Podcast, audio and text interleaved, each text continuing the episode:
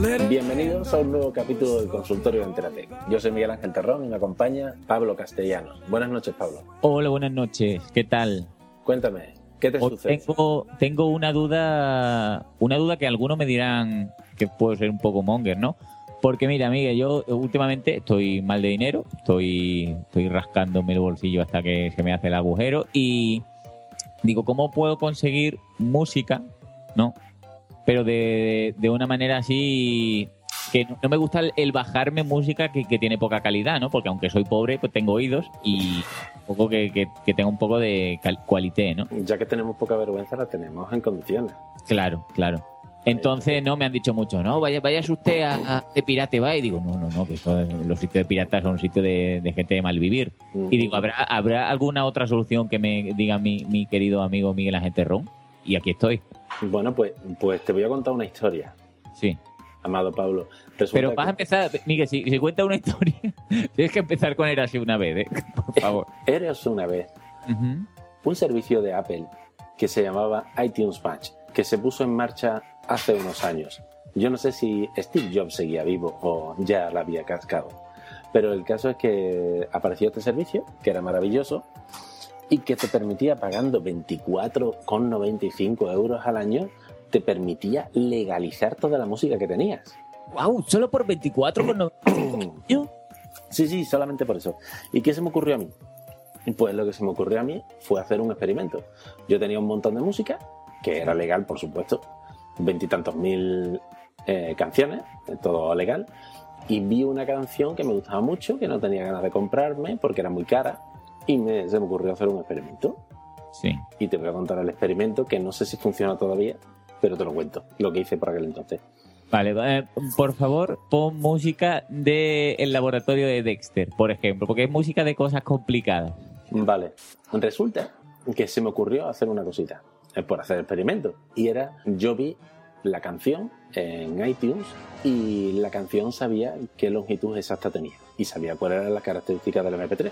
Sí. Entonces se me ocurrió grabar sonido de la calle. Y Sí. simplemente grabando sonido de la calle hice un MP3 que tenía exactamente la misma longitud del MP3. Correcto.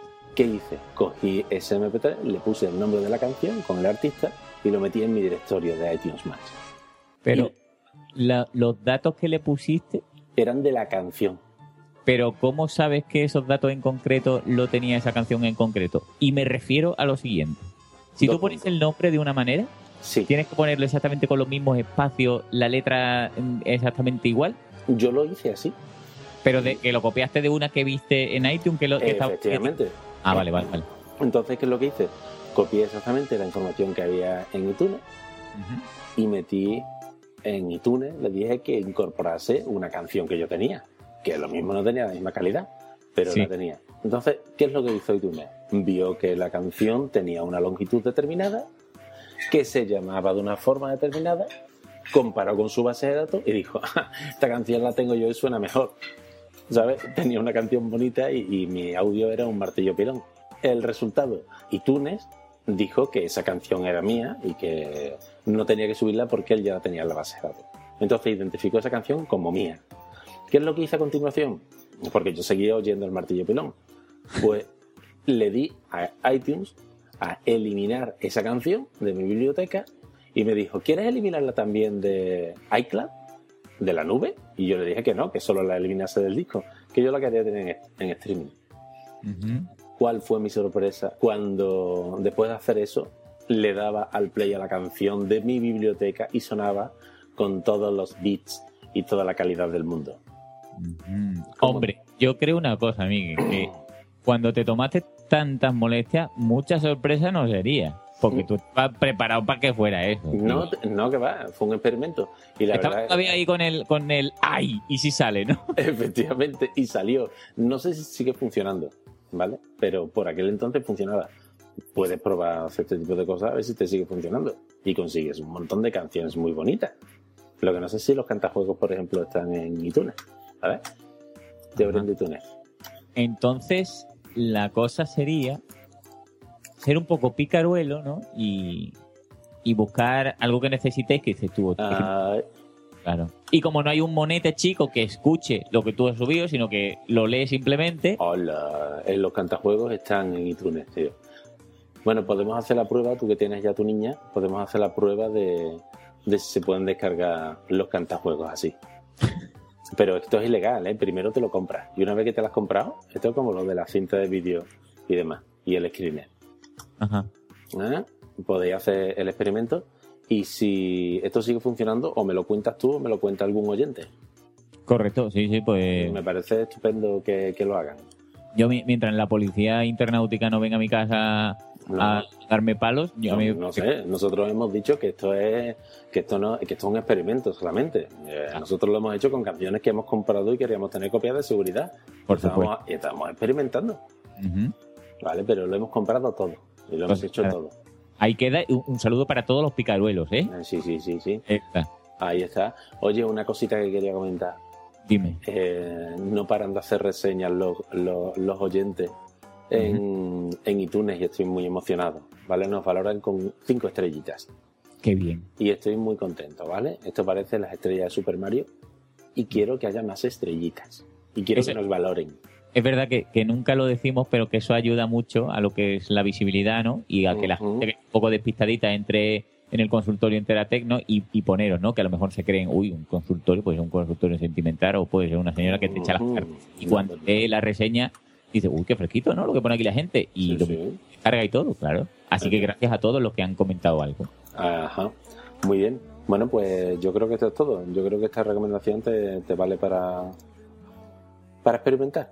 Sí, sí, bueno, pues, pues voy Sí. a ello, voy a, a lo que es el experimentar. Muy bien. Eh, Pues, pues nada, muchachos, Bueno, ha señor. sido todo. Hola.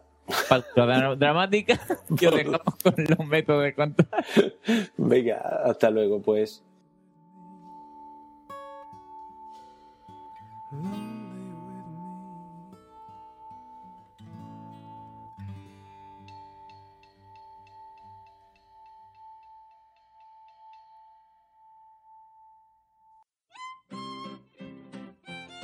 ¿Qué va a tomar hoy, Carmenia? Mm, póngame un smoothie y una ensalada de tomate, que hoy me siento millonaria. Silencio. En este salón solo se pide filete de búfalo y whisky. Carmenia, en Dallas estos podcasters son los que mandan, tenga cuidado.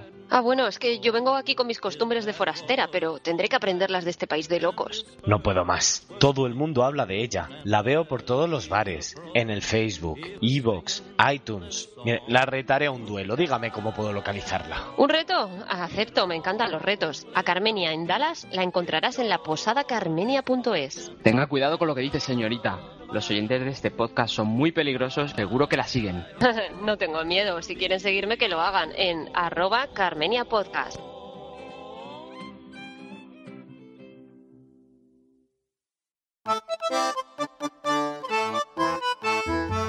poneros en contacto con nosotros en la dirección podcast.enteratec.com para enviarnos comentarios, sugerencias, críticas, peticiones, dudas, si queréis que hablemos de algo, si os apetece que os comentemos cómo funciona algún dispositivo o cualquier otra cosa que se os ocurra.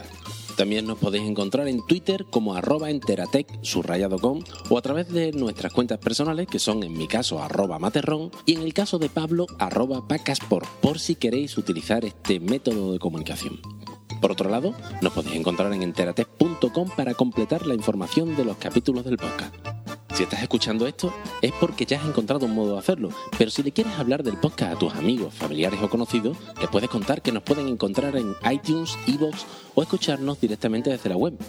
El podcast tiene licencia Creative Commons bajo las condiciones de atribución y de compartir bajo la misma licencia. La música reproducida en el podcast está extraída de la web jamendo.com y encontrarás referencias a las mismas en el post del capítulo.